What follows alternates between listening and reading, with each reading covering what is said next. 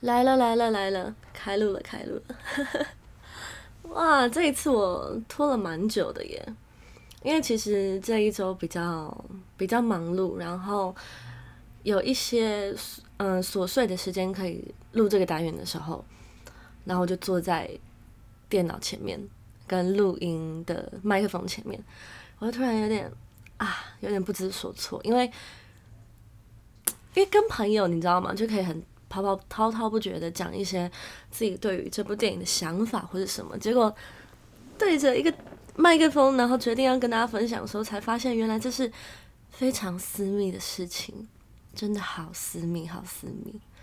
对，所以到后面我觉得，哎呀，都到了，都到了，对，礼拜五，就是你们现在听到我的播出的时候，其实我是刚录好的。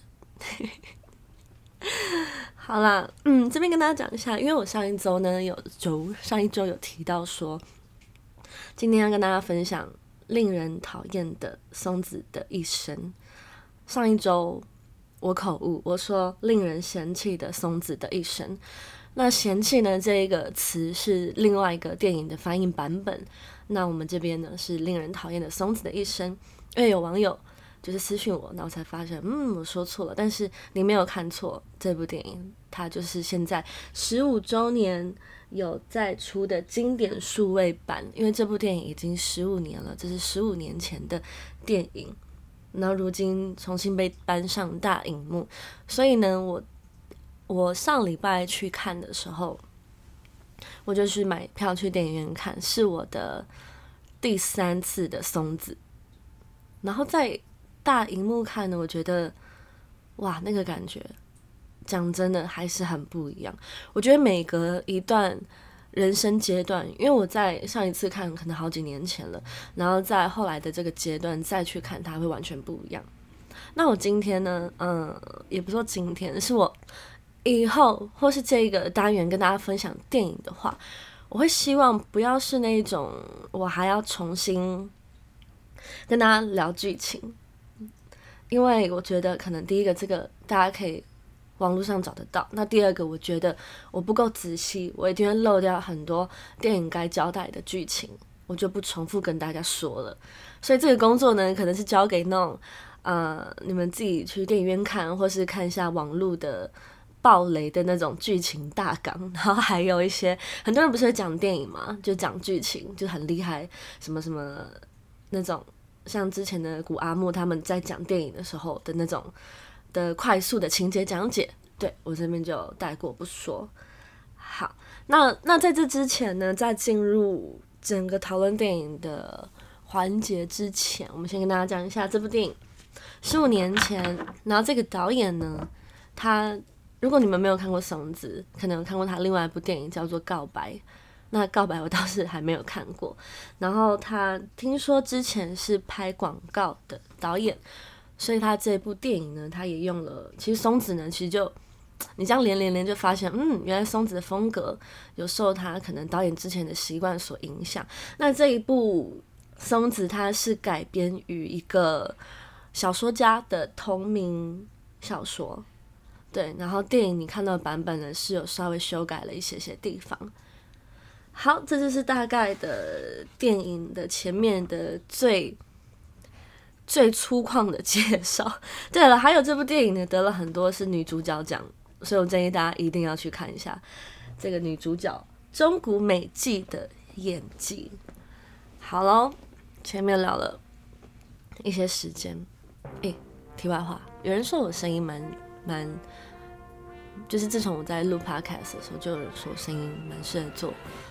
广播，因为有点磁性是吗？我自己都没有发现。好啦，不说这个。好，那我们现在听一段令人讨厌的松子的一生的配乐。这部配乐，这一个这一首配乐呢，是我里面很喜欢的其中两首歌的其中一首歌。然后用这部配乐呢，让大家缓冲一下，因为配乐以后我就要开始聊这部电影。然后，所以呢，如果你还没看，怕不小心我讲出了剧情，讲出了不小心爆雷，然后影响你观感、观影体验的话呢，可以在这首歌播出当中赶快离开。那如果大家看完电影，或是觉得无所谓，我就是想听，没看过电影我也想听，那你可以这首歌放完以后留下来，我们就可以开始聊聊了。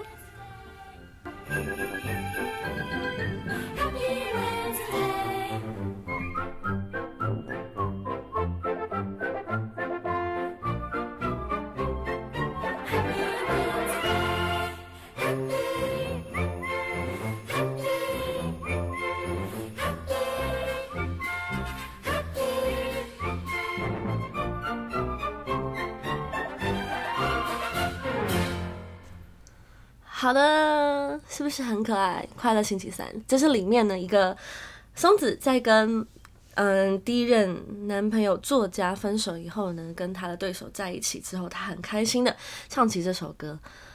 好，前面有讲说我不不不会再赘述他的剧情嘛？那我希望跟你营造的氛围是那种，我跟你去看电影，我们今天就是好朋友，我们一起去电影院坐下来看完这部电影。然后我们走出电影院，我们互相对看，然后聊了一下这部电影。但这时候我们就不会再把剧情重复，我们会就刚刚非常有感觉的片段，然后聊聊天，或是听听对方的想法。好，那你们知道这个情境了吗？那预备开始。哎，刚看了松子，我觉得我觉得很深刻，他的。片名令人讨厌的松子的一生。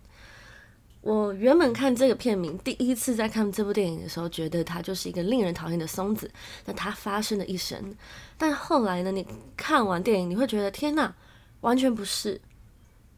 这是看完第一遍的感受。那看完第二遍、第三遍，就会觉得天天哪，也是天哪，但也不完全不是哦。怎么说？因为。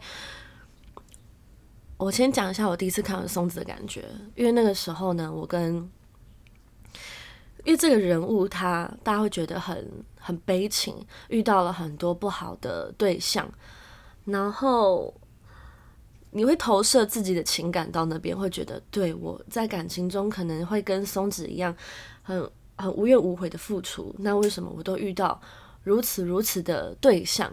他里面遇到的都是几乎会会打他。的另一半，然后或是会，然后有外遇的、偷吃的，然后也有他也成为别人的小三。其实他经历了各式各样都是比较不被社会祝福的爱情，但是他还是在这几段关系里面非常的无怨无悔。在观众看来是这样子的。其实那个时候我好感动，我好感动。我我觉得，因为前面有交代他跟他爸爸，他从小得不到他。松子从小没有得到他爸爸的爱，他自己觉得，所以呢，他长大，他把这些爱寄托在别的男人的身上，然后希望借由这些男人可以给他一个归属感，给他一个家，给他一个来自男性的爱。嗯，之所以我第一次那么感动，是因为其实我那时候觉得我跟松子很像。因为我小时候呢，也是我有个妹妹，对，然后妹妹比较乖巧，比较听话，然后那时候也会觉得都没有得到家人的喜爱，然后后来我也是离家，跟松子一样，我觉得我这么爱，可能是因为真的我投射自己在里面。后来我也离家，然后去工作，工作之后也陆续遇到了几段感情，其实也蛮不顺利的，然后最。最切身的感觉是松子他，他有一段，他在跟一个，嗯，他在跟一个他以前的那个坏学生，后来多年后重逢以后，他跟那个坏学生后来成为流氓的一个男生在一起。那时候呢，他知道他即将进入跟他这一段感情，但其实。你没有发现，其实松子那个时候他也知道他们不会有好结果。那一场戏呢是下雨，然后那个坏学生长大后的那个流氓，然后载着松子，他们下雨，然后一起开往松子的家，他把松子载回家。然后松子一下车，回家，下大雨哦，下车下车回家，然后他在下车之前，那个男同学是跟他告白的，所以他心中一阵混乱，他就丢下一句说：“我好讨厌下雨天。”他就跑跑跑跑跑跑回家，把门关上。哇，他这一段戏我好喜欢，因为超级真实。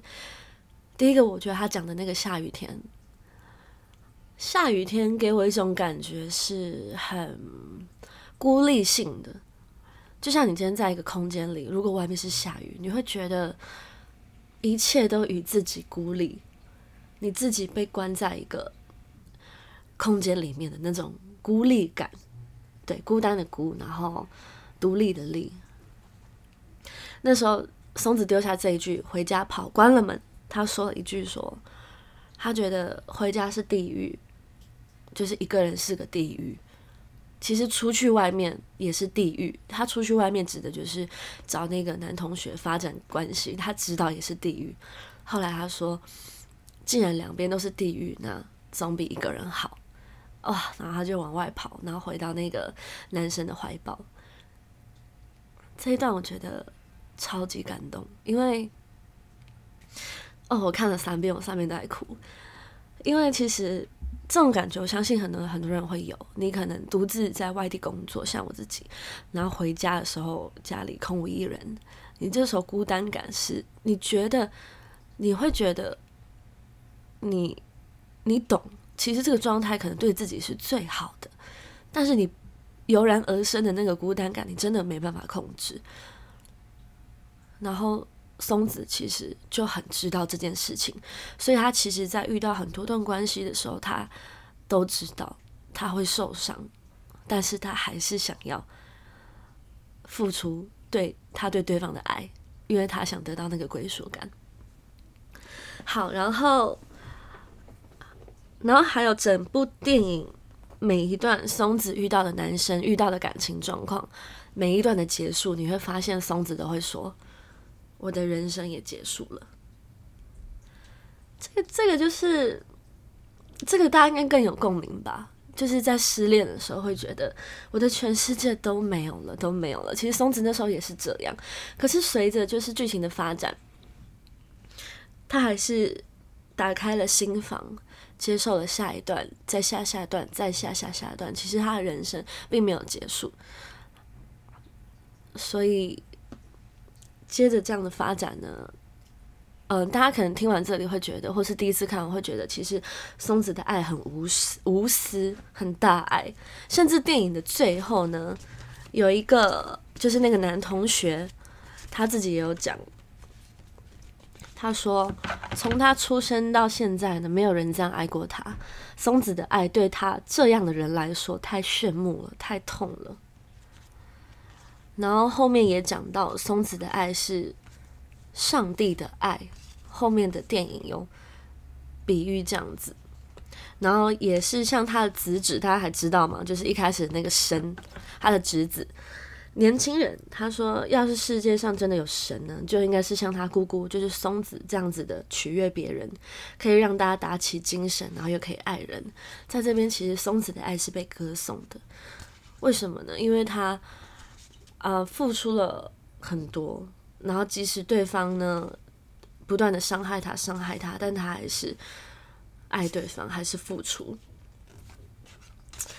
这边。”真的，我看第一次、第二次，我觉得松子很大爱，然后我觉得我那时候非常认同，我觉得爱就是要这样子，然后很很义无反顾的付出，然后他很最珍贵的就是遇到每一段呢，他都重新的去爱别人。但是看了第三次以后，我有一种不同的感觉，就是我觉得其实。哎，但大家如果意见不合，不要不要那个哦，因为我自己觉得我现在这个发现还蛮蛮跟大家不一样的。就是我觉得，就是你不觉得松子呢？他在每一段恋爱中，其实他是蛮大家都说很大爱无私嘛。其实我觉得一方面来说是真的蛮自私的，因为看到后面我才发现，其实松子每一段呢，他其实是想要得到。大家看到的都是他想要他的付出嘛？其实他是想要得到的。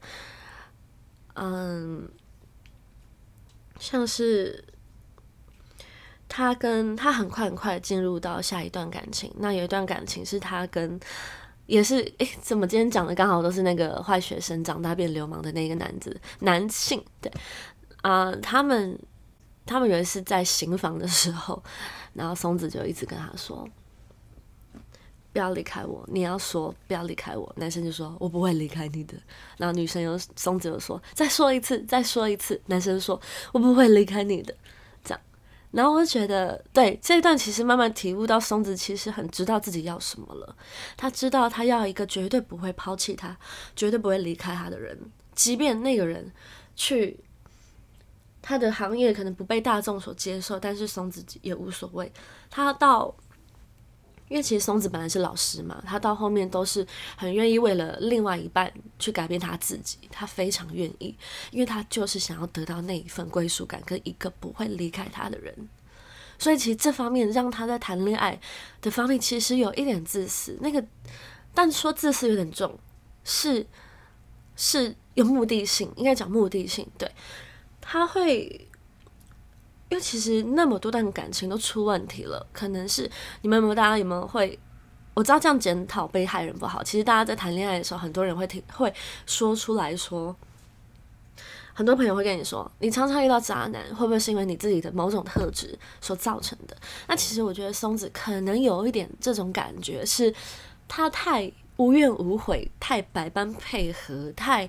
太因为爱情而迷失自己，像是他里面好几段因为爱情，然后去辞职，然后就全心全意的待在家里陪伴他的的的另一半。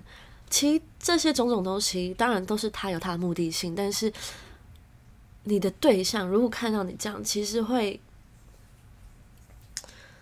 嗯，怎么讲？其实会很。觉得你没有自我，然后更把你视为理所当然，更觉得你这个女生不会离开他，所以好几段到后面都是松子另一半去打他，因为他也觉得松子不会因为他打他而离开他，所以对松子更是百般的精神虐待、言语虐待、身体虐待。其实这有一部分都是松子自己造成的，但没办法，因为那种小时候缺乏的爱。到长大了，你真的要填补。第一个，你要先意识到，如果你连意识都没有意识到，你要怎么填补？再来就是你意识到了，你真的该怎么填补？真的就是会从这种相似的地方去找寻这些爱。嗯，诶，讲到这里，我真的不知不觉，因为本来我们设定单元是十分钟嘛，那结果到了十七分钟又超时了。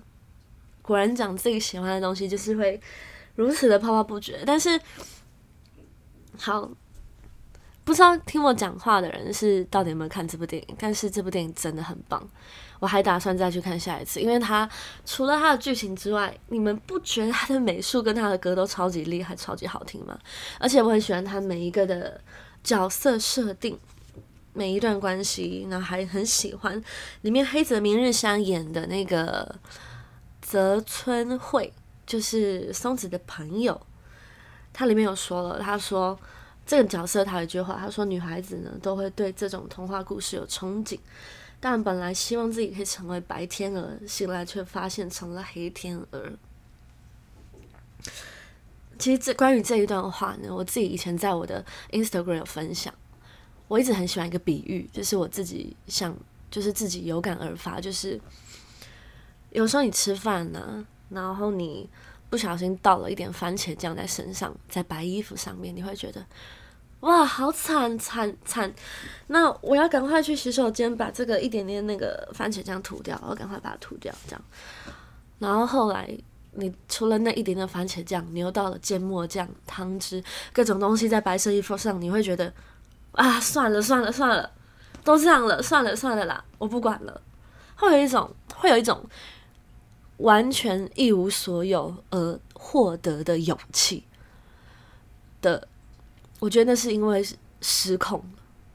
我那时候觉得是失控，所以回到刚刚天鹅这句话，其实我们本来都会很小心翼翼，让自己成为自己生活中想要的样子。然后，但是到后面，一件小失控的事情，第二件失控的事情，第三件你不可控的事情出现了，你成为了一个黑天鹅。它是这样子循序渐进的，然后但是你会觉得无所谓，因为我已经某种程度上我已经一无所有。好，不知道大家听不听得懂 我这段这段话。好了，其实关于松子呢，还有很多很多太多段剧情要表达了，但我很开心，我可以把我最大的观点讲出来。那如果你们不认同，很棒也行啊。你们认同，嗯，那我们或许下一次可以一起看一部电影哦。好的，那最后呢，大家可以，我想送个礼物给大家，就是松子这部电影嘛。我去电影院看的时候，他有给我一张明信片。是由前景娱乐制制作的明信片。那这边我收到的是松子本人的版的款式。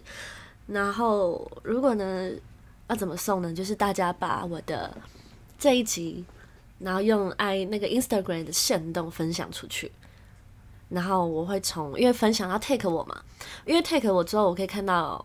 我就可以直接浏览说有谁的线动提到我，然后会随机抽出一名，然后会私信他，然后把这个松子的明信片寄给他。啊，请见谅，因为上面会有一些小破损，但我觉得如果我们因为这部电影，然后认识彼此结缘，我送一个关于电影的纪念品给你，我觉得是蛮有意义的，蛮开心的，就很像我跟你一起看完松子，然后你的明信片放我这。然后带回家，我不小心带回家了。然后我就跟你说：“哎，你刚看电影的票根跟明信片在我这，然后我要把它还给你的这种感觉。”好的，今天分享到这边结束。那我要还有关于松子还有很多没有讲的啦。如果大家还有什么问题呢，也可以问我。对，如果你们想问我关于我这个频道的事情，你可以私信我，但开头就打上。我想成为气质出众的美少女。我只要看到这个私讯，因为私讯很多，我只要看到这个私讯的开头是“我想成为气质出众的美少女”，我会点开来看。然后欢迎问我这个单元相关的问题，或是呢，你希望我讲哪一部电影、哪一本书，或是哪个展览都可以，很愿意跟大家一起分享。好了，节目的最后呢，我要也预告一下下一次要跟大家聊的电影。这部电影还行吧，是。很怎么说？思考人生的入门款，松子。好，下一步呢？我要给你们比较难的功课。这个功课呢是现在还在院线的《游牧人生》。我看我去电影院看了，它是由赵婷编剧以及指导，是美国独立的剧情片。哇！我先跟大家讲一下，这部非常的硬哦，绝对要带着百分之百的精神状况。进去这部电影院，好的，那我就其他就不不再多说了。下一集跟大家好好分享游牧人生。好的，拜拜。